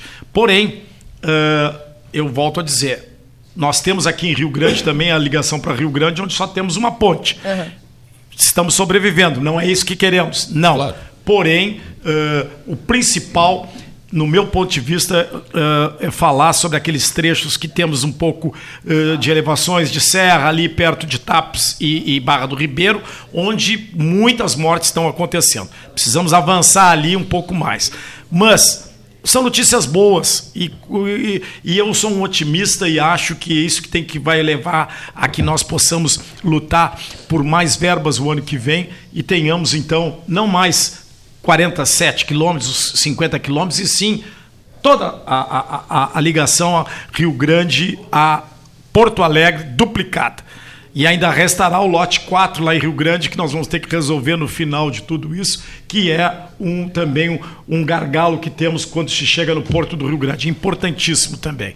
Então, agradecimento aqui, vou aproveitar o programa para agradecer ao grupo Juntos pela duplicação da BR-116, que aí envolve 23 municípios da A Zona Sul, todo o Aliança Costa Doce, e aí inclui de Guaíba até Pelotas, as- todas as cidades, Turuçu, Cristal, São Lourenço, Camaquã, Barra do Ribeiro. Rio Grande está presente aqui e eu sempre digo, a BR-116 não vai a Rio Grande, a BR-116 vai a Jaguarão. Ela para em Pelotas e depois vai para Jaguarão. Sim, e nós de Rio Grande fomos embarcamos nessa, nessa luta ela lá cedo lá, né? e estaremos ah, sempre ao lado ah, do pessoal da BR-116, da luta pela, pela duplicação, porque entendemos ser uma obra para o estado do Rio Grande do Sul e não somente para a região sul. Então é isso. Gostaria muito de agradecer a presença. Ela passa pelo centro de Fortaleza. Passa. Começa no Ceará, a BR-116, está aqui o nosso professor, o reitor, lá de, de Fortaleza. A 116 E vai a começa ou termina, e termina aqui no Rio Grande do Sul, na cidade de Jaguarão, a 135 quilômetros aqui de Pelotas. Aliás, eu tenho uma reclamação, porque no GPS, e- ela- a, a moça do- da, da gravação do GPS fala é, BR-116, e eu não sabia o que era. É verdade. Deu para chegar em Pelotas. Eu estranhei muito, eu tô, É, mas a correção 116. vocês vão fazer na, na- na gravação. O professor Antônio Carlos, que está aqui, eu não sou o diretor da rádio, Esse mas mundo é pequeno. ele é quem avalia com nota 4, 5 a faculdade. Ele é, um, ele é do, do MEC, é um consultor ad hoc do, do MEC e vai lá na, foi lá mais de uma vez na faculdade. Tive a oportunidade de duas vezes. Duas vezes. E Deu muito, e muito recebido, muito bem, pelo meu amigo reitor. Pronto, tá, tá feito. Meu mensa- foi meu mensageiro dos doces. Vou pagar um café para você, professor. Pra lá. Tem direito. Café no aquário. Trouxe uma o caixa. Vai levar no aquário. Tem que tomar café no aquário. é bom, é? É o melhor. Trouxe uma caixa ontem, de muito bom. 50 quilos que ele enviou pro João Manuel. E beleza. Ah, é. Doces. De, de. É, aquela aguardente. Aguardente trouxe. né? Castanha não trouxe Sim, também? Claro, claro, claro. Castanha, cachaça. Vários falando ao mesmo tempo. Voltando ainda à BR-116, o senhor está falando, nós que eu sou vereador de Pelotas, né? E pelos rodoviários, nós como rodoviários sofremos muito com a BR. É acidente a todo momento. Nós transportadores aí, a última que tivemos agora foi do, do Expresso Embaixador. É verdade, perdemos o motorista. É. Foi herói por não ter matado nenhum passageiro. É. Mas ele, infelizmente, Nós é a temos, última que nós tivemos nós aí. temos problemas com as pessoas, que para mim são os maiores problemas, os- as mortes, né, pelas colisões frontais, e temos problemas econômicos também, porque uma BR que não é duplicada, ela aumenta, você sabe muito bem, o frete, né?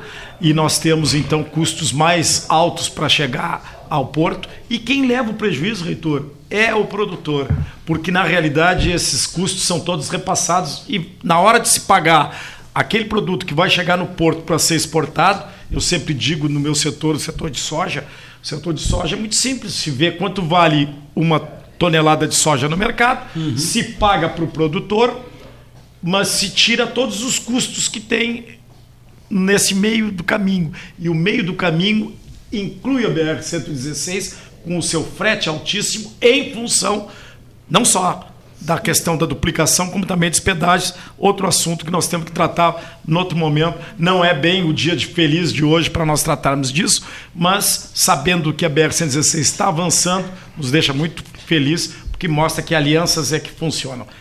E aí, minha saudação ao Poder Legislativo também, vereador, porque nos ajuda muito. Estava com o, o presidente Fabrício agora aqui numa reunião com a prefeita de Pelotas, numa palestra aqui em cima, na, na Associação Comercial, e nós precisamos muito do- do- dos legislativos nos ajudando, que aliás tem nos ajudado muito. É, a gente tem corrido atrás aí, né? Porque que vem, né? Que nós mesmos rodoviários, né, bah, dia que sair a BR-116, a gente sabe que vai, vai ser outra tranquilidade, é, horário para Porto Alegre, é, a- os acidentes que vem acontecendo As diariamente, as mortes que vem acontecendo. É, para os rodoviários vai ser um alívio a hora que tiver. Reitor, nós temos inclusive mortes que acontecem depois do acidente. As estatísticas são só das mortes na pista. Mas e aqueles que morrem depois? Aqueles que ficam prejudicados para o resto da vida? Todas as colisões frontais. Se nós formos analisar, uma estrada duplicada tem acidente? Também tem. Mas não, dificilmente colisão frontal. É, muito, muito raro. raro. uma colisão frontal. Tem que sair um carro de um lado para passar para o outro, pelo canteiro central, para bater lá no outro lado. Verdade. Muito difícil. Tem tombamentos, tem batidas a- a- atrás, mas a colisão frontal é a pior. É a mais grave. A mais grave, perdemos, inclusive, como o senhor bem falou, o motorista da, da- do embaixador. Inúmeras pessoas que um ficam, experiente. pro resto da vida, porque o cara nem fica sabendo, ah, morreu fulano na BR. Mas e aqueles que não morreram lá, que ficaram inválidos, que estão fora do sistema? Exatamente. A tricentenária Rio Grande e a bicentenária Pelotas necessitam urgentemente. Isso não é mais possível não termos um, tran- um transporte dessa maneira, uma Rodovia. vias rodoviárias que facilitem isso. Nós somos o entroncamento, o Rio Grande é, o- é o fim, o fim no sentido de que tudo se- é carreado para o Rio Grande para ser transportado. Exatamente. Nosso porto marítimo, né? É uma artéria, como se diz, a, a- a BR-116 é a artéria principal do Rio Grande do Sul para as, as exportações. 90% de tudo que é exportado no Rio Grande do Sul sai pelo porto do Rio Grande. Então ele não é um porto da cidade do Rio Grande, Cleiton Rocha. Não. Ele é o Mas, e- porto do Rio Grande do Sul. E aquela, aquele projeto que foi levantado por empresários da Serra, de Caxias do Sul, inclusive um senador gaúcho, se não me engano, Luiz Carlos Reis está aí. Exatamente. Ele mesmo. Por trás, da construção de um novo porto no Rio Grande do Sul, próximo ali àquela praia perto de Capão da Canoa ali. Torres. Aí, Torres. É, um pouquinho abaixo de Torres, aí, Rainha do Mar, não, é Arroio do Sal. Arroio do Sal. É seria um local propício, apropriado para a construção do porto. Isso aí será que tem condições de evoluir? Eu já tenho me pronunciado muito e vou aproveitar a oportunidade que o senhor está colocando aqui para dizer uma das coisas principais, o Cleiton sabe disso. O senador Reis, com todo o respeito pela votação que fez, senador Reis, senador dos gaúchos, teve o meu voto, acho que teve voto aqui da Zona Sul, maciçamente. Um senador importantíssimo, um deputado federal brilhante, um homem ligado ao agronegócio. Enfim, tudo convergente. Eu gostaria, e já disse isso pessoalmente a ele, e repito publicamente, que essa energia que ele tem em relação ao Porto de Torres fosse canalizada para questões como a duplicação da BR-116, o término da duplicação, mas principalmente, já que ele está falando em porto, o desenvolvimento do Porto do Rio Grande como um todo. Quem conhece o Porto Rio Grande, o Cleiton conhece, Paulo Gastal conhece, essa mesa conhece, sabe que tem uma margem completamente ociosa, onde tu já fez o investimento de moles, tu já fez o investimento do canal, gastamos 500 milhões em dragagem. Eu falo e repito, 500 milhões esse ano em dragagem. E aí temos uma margem totalmente uh, aberta para investimentos. Temos 2 mil hectares de distrito industrial para ser colocado dentro do Porto do Rio Grande Indústrias. E o senador vem me falar em Porto de Torres, onde nós vamos ter, ele diz que são investimento privado.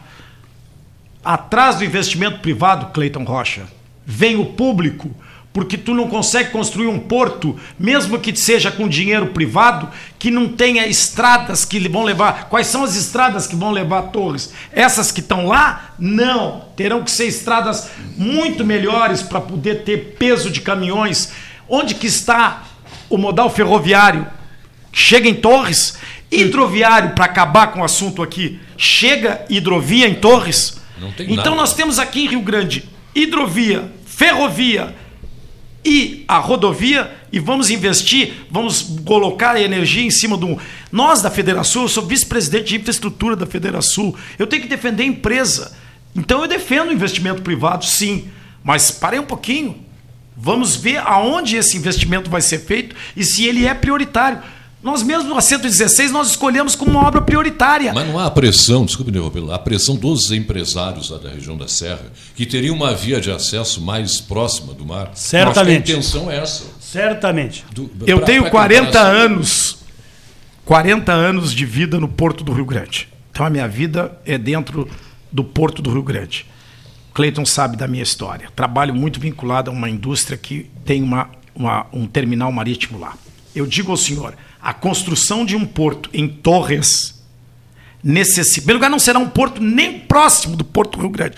Nós temos mais de 30 berços em Rio Grande. Berço é o, é o local onde o navio atraca. Temos 30 posições de navios para atracar em Rio Grande hoje, com possibilidade de fazer 60. O que eles estão falando é um terminal em Torres. Um terminal porque não tem como construir 30 berços para dentro do mar, num mar aberto. É mar aberto, gente. tem que fazer os moles que nós já temos construído em Rio Grande, desde o tempo dos franceses. Tem que fazer a sinalização de tudo aquilo, trabalhar em mar aberto e o acesso a isso. Mas é a questão da dragagem que ocorre Não, aqui. eles podem até usar profundidades boas que tem lá, só que eles vão ter que colocar o quê? Pedra. E aí eu não vou nem entrar nessa questão. Vou importar eh, do pedra da meio região. ambiente, das licenças ambientais, não vou entrar nisso. Eu só estou dizendo que essa energia, pelo amor de Deus, utilizada para o. Porto de Torres, vamos primeiro terminar o que nós temos ali. Se nos dissessem, o Porto de Rio Grande está esgotado, não tem mais capacidade de desenvolvimento, vamos abrir concorrência.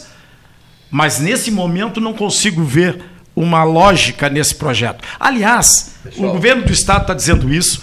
Aliás, a, a- a Superintendência dos Portos do Rio Grande do Sul está dizendo isso. Mas esse projeto, é, como você bem falou, tem algum interesse aí.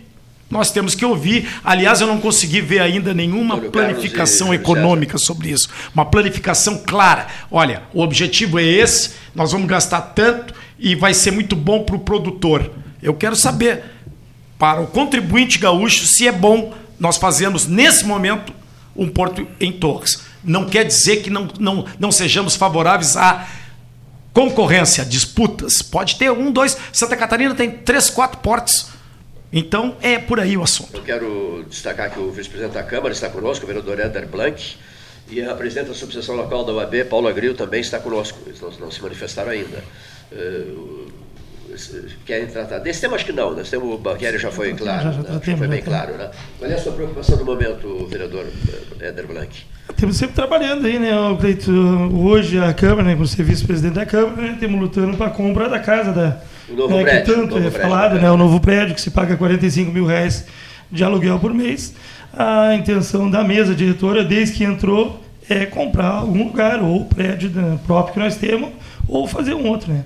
Mas tá ah, até no momento ainda, não está não. definido ainda a compra, porque precisa fazer uma suplementação da, da, da prefeita, porque quem vai pagar a conta vai ser a prefeita, até por, devido ao empréstimo dos 10 milhões. Então tem que sair dos cofres da prefeitura para pagar. Então precisa passar um projeto na Câmara agora semana que vem para que seja pago. Esse é um tema polêmico, né? É um Está tema gerando bastante polêmica na cidade essa questão da, da compra do prédio, ou de toda aquela confusão que deu no início do ano, né? Vamos ver o que, que vai. É uma coisa que vem há muitos anos que todo mundo fala que tem que comprar, tem que comprar, mas só que até hoje ninguém, ninguém conseguiu comprar nada ainda e nem fazer em outro lugar. Tem o Parque Una, pode ser, pode ser feito lá, está liberado a- o espaço lá, tem a, a própria casa que a gente está hoje para comprar ela também. Eu acho que tem que dar uma resposta para a sociedade o seguinte, é terminar com esse aluguel de 45 mil reais. Que eu imagino que não tenha nenhum aluguel desse valor em Pelotas que pague um tamanho de aluguel desse aí, um valor de aluguel desse aí em Pelotas. Tem que terminar de alguma maneira. Ou faz fora dali, ou compra ali.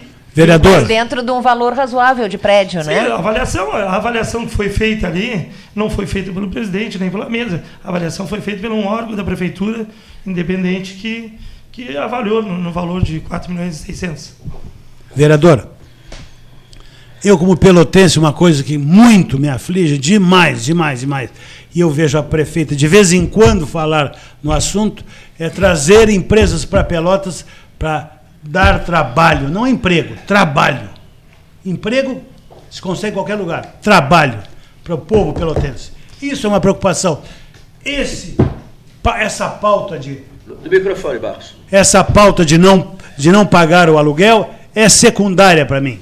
Isso se resolve hoje, amanhã ou depois, mas isso não é coisa que a Câmara deva perder tempo fazendo isso. Tem que perder tempo em buscar atividades para Pelotas.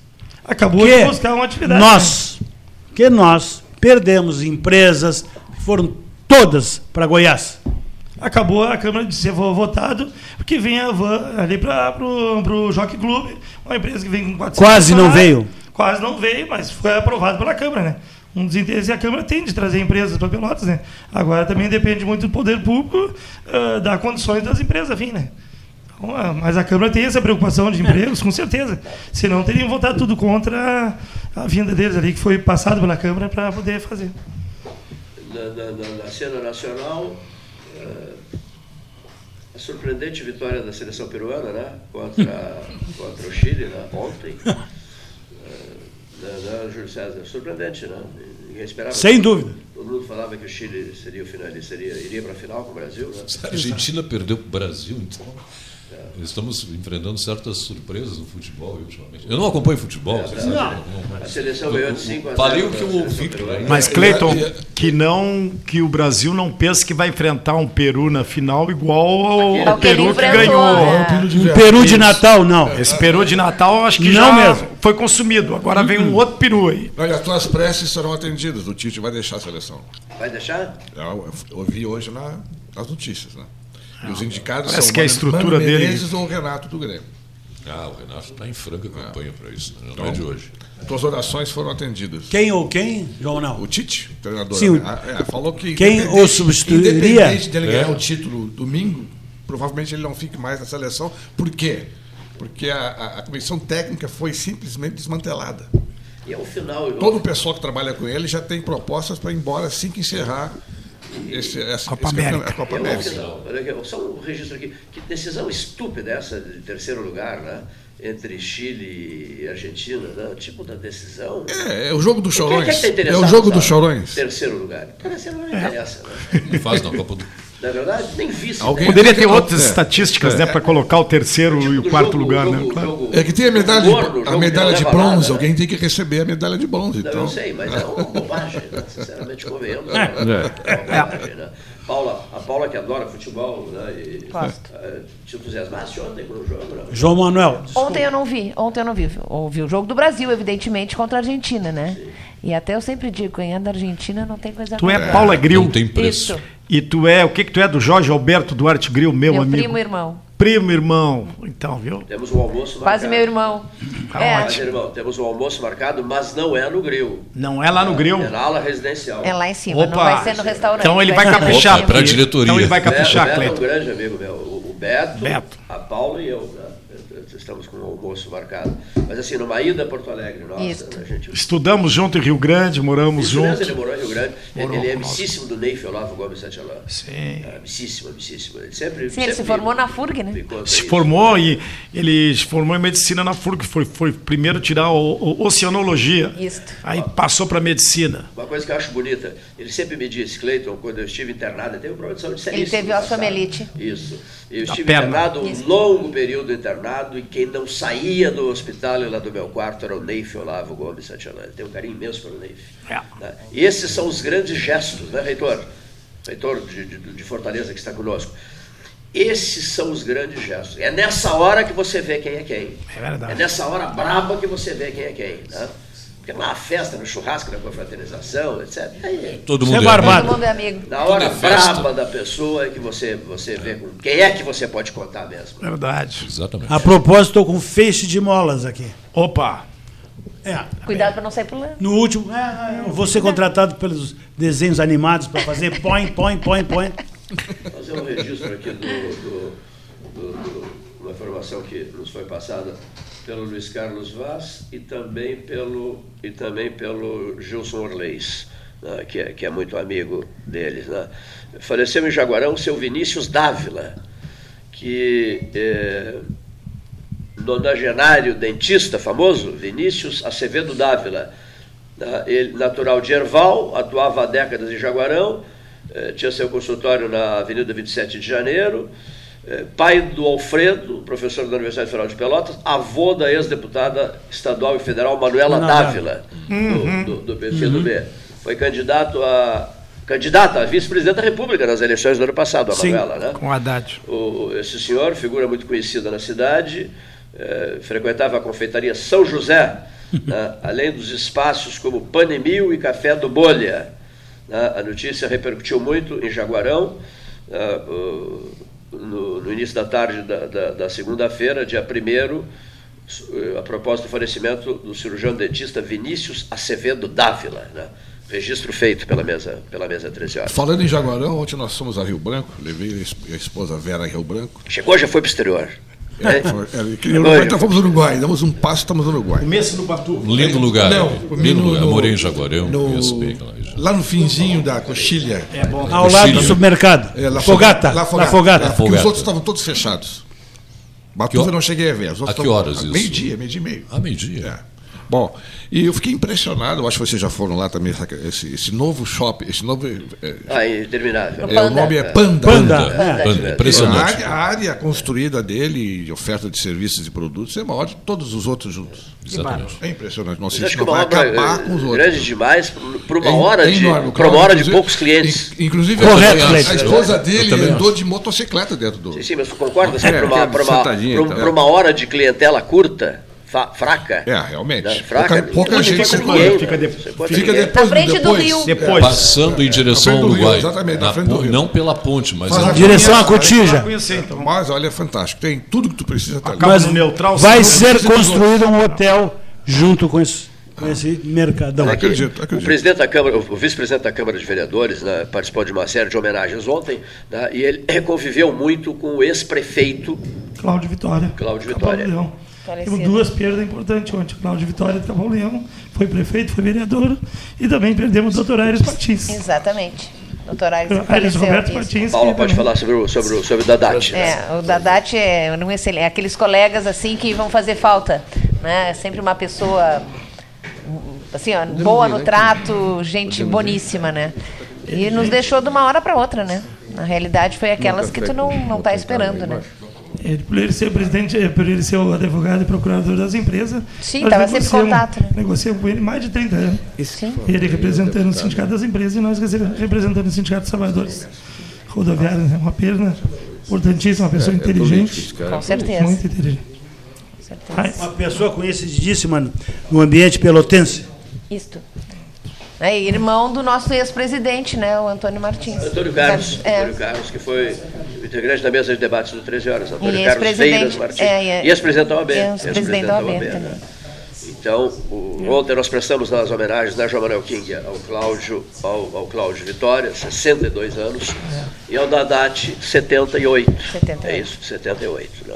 Qual foi a causa do, do, do, do- do- do prefeito, do O ex-prefeito? prefeito já vinha, já vinha com um problema, já, acho que até deve ter sido câncer, porque eu falei com a sobrinha dele, ela disse que ele já vinha, já vinha batalhando. E o doutor Ares foi. O Ares foi, foi, foi, Infartou. foi Fátima. infarto, né? É. Em casa, Não, não, não acho que ele não estava em casa. Não vou te garantir porque eu não perguntei aonde ele estava, mas ele teve mais de um, né? Foram, parece, três ou quatro, e aí no último não. o Dadate, né? Aires, Aires Roberto. Ares Roberto Vieira. Veiras, Vieira, Veiras, Veiras. É. Aires Roberto Veiras Martins. Aí fica a homenagem prestada pelo vice-presidente da Câmara, vereador Éder Blanc, aqui no, aqui no 13 Horas. Bom, uma outra coisa, no- o reitor fica, ficará, o reitor ficará quanto tempo? Até sábado, até sábado ou domingo. Ferreira Bastos. Eu estou convencendo ele, ele falou que ele alugou um carro, veio de Porto Alegre para cá Pra de carro. rodar um pouco pela É, região. E está pensando em retornar de carro. Eu digo, olha, talvez seja mais interessante, deixa o carro aqui, É, deixa o carro aqui. pai- mas aí a gente está analisando A estrada está ruim ainda, está muito ruim. Viu? É, ele, pai, ele- É. Sabe uma das coisas Cansa. que, que eu tenho pena em Fortaleza? É que a gente está naquela orla e a gente não pode tomar banho ali, né? A gente tem que sair para ir para a Praia do Futuro, para Cumbuco, para alguma coisa, É, em razão da poluição ali na, Mas na há, orla. né? há, há momentos, há dias que ali está bom e há momentos que para o futuro não está apto. depende da correnteza, Embora seja é, mar aberto. É, é incrível isso, está entendendo? É, É, às é. vezes que eu tive, sempre nos disseram assim no hotel, não tomem banho aqui. Né? Saiam daqui, não entrem aqui na frente, que aqui na frente não dá para tomar banho. Mas Sempre ele me foi essa pergun- informação que eu digo assim, que a gente recebe no hotel. Né? Mas ele me perguntava, não tomou banho na, na dona Iracema? Porque eu parei na Iracema, né? Da Praia Sema ali, é o teu ali. Bem na frente da Eu moro Freirinha, ali um perto e eu eu não, fico. não. Eu entro ali. Nasci ali e tal. Eu entro. Eu já, já nem penso nisso, né? Entendeu? Não, não, não é, eu tenho mais cuidado assim. a- a- a- quando vou almoçar, passar né, o gel, do que tomar um banho na, na, na água. Eu, quando fui visitar o Boa Sérgio informação. Que é o sol e o sal matam os, os, os germes ali, eu acho. Eu fui, eu fui visitar, por ocasião de uma visita que eu fiz ao meu amigo Sérgio Conceição, doutor Sérgio Conceição, em Jaboatão dos Guararapes, lá em Pernambuco, né? eu disse assim, Sérgio, estou com vontade de tomar um banho de mar. E ele falou, não, não vá, aqui a região é perigosa. Né? No caso de Jaboatão, é uma zona de tubarões. Né? Tubarões, né? É, Tem tubarão. Ah, é. Aquela praia cheio de extensa, avisos, tem né? Recife ali, como é? Como é que Boa viagem. Na praia Boa de Boa Viagem, Viagem é. também. Boa Viagem também, tubarão ali a cada 100 metros. É. E esse tempo houve um ataque de tubarão contra um isso surfista mesmo. naquele Mas local. em Jaboatão dos Guararapes é pior que na Boa Viagem, né? Os ataques. Né? Mais ainda em Olinda, eu creio. Mas tudo bem. Vamos voltar ao Ceará. Sem tubarões. Sem tubarão. Tubarões tem, tem lá e tem também lá no centro do país, Brasília. Cheio de Ah, tubarões. esses são os piores. Ah, são os piores. Nem com arpão. Cada vez rua, cresce tem- mais. Eu não estou orgulhoso dos tubarões lá do Ceará, não. Estou triste né, com os, os tubarões que estão por aí, com, com os peixinhos na cueca e tal. Não gosto disso. Não estou feliz. Mas estou com fé que vai melhorar né, essa geração. Mas a maioria do- do- dos nossos dirigentes, senhor vereador, dos nossos dirigentes do Nordeste, né, não estou feliz com eles, não estão bem. Mas não, não, não, não, não vim aqui para falar de, de Acredita política. na- que a juventude possa mudar cenários? Estou preocupado. Essa geração, as votações, ah, as manifestações dos políticos que foram eleitos com uma bandeira estão, estão me decepcionando. Na minha, Decepcionando. Né? Estão, estão falando coisas que eu não esperava que eles falassem. Esperava que tivesse mais pelo país. estão negociando muito, sabe? O país está precisando de um tratamento de choque, de mudança muito, muito forte. Agora, está tá muito amarrado. Eu não estou defendendo nenhuma política, nem nada, não. Estou dizendo que a gente era para estar mais na frente de alguma forma. Ainda resquícios. Agora, esse, esses, esses tubarões lá do, da minha terra, eu posso falar, que não estão podendo andar na rua. Isso, pelo menos isso. E muitos deles estão presos. Cabeça chata, preso tem também. Nem o Ciro Gomes consegue andar na rua? Eu acho que ele, ele, ele, tem muito carisma. Eu, eu encontrei com ele duas vezes, uma vez no hospital. Ele, ele é muito simpático, é muito dele, grande. Lá. E lá, ele, não, ele não se decide. E fala muito bem. Sim. Bem articulado. Escuta, Sim. eu fico parado quando ele está falando. Entendeu? Então ele não. não, não, não está contra agora o Lula e fica. Ninguém, ninguém vai brigar. Ele, ele, ele, com ele, ele sabe se posicionar ou não sabe. Ele está preparando que, o terreno para a próxima campanha. É, alguma coisa assim. E a gente a gente não consegue ter raiva dele. Agora, os outros que estão aí, né, o, o citar o nome, Eunício Oliveira não está podendo andar, o Guimarães já. Eu vi manifestações dentro do, do avião, um vizinho dele. Eu viajei com ele duas vezes para Brasília, perto, e não, fico, não me senti bem, está entendendo? Eu, ele, ele não, não, não, não, merece estar perto de, de gente séria que, que trabalhou. Então, Reitor, o senhor falou de gente que fala muito bem. Então, eu sou descendente de um nordestino de Sobral, sobralense, que foi governador do Ceará, governador do Rio Grande do Sul, e o cujo filho venceu uma figura imbatível no verbo, na palavra, no falar, para ser orador da sua turma. Getúlio Vargas. Meu bisavô venceu Foi? ele. Sobralense. Eu foi prefeito, tenho, vereador. Eu não tenho como julgar eu, o, o, o, como foi o Getúlio Vargas. Eu não tenho como. Sou, sou cabeça chata também, mas não tenho como julgar é, como, como ele foi. Como foi o Getúlio Vargas. O que ele fez de bom e o que ele não fez. Hoje não dá mais para eu, eu me lembrar disso. Lembrar da, das leituras, porque eu não vivi esse tempo, né?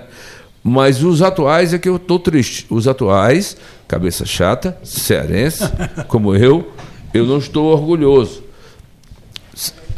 Eu não queria citar não, mas o Tasso, eu vejo pouca, o Tasso de Gereissati, eu vejo pouca coisa ruim dele. O, o, povo teria falado.